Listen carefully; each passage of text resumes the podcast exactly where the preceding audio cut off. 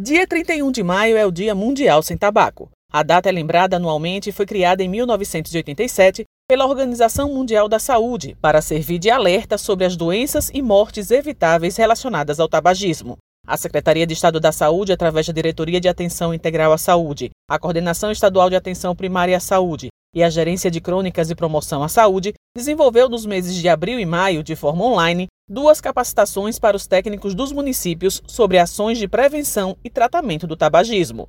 A SES orienta os municípios sergipanos que se engajem e também realizem ações educativas em alusão a essa data.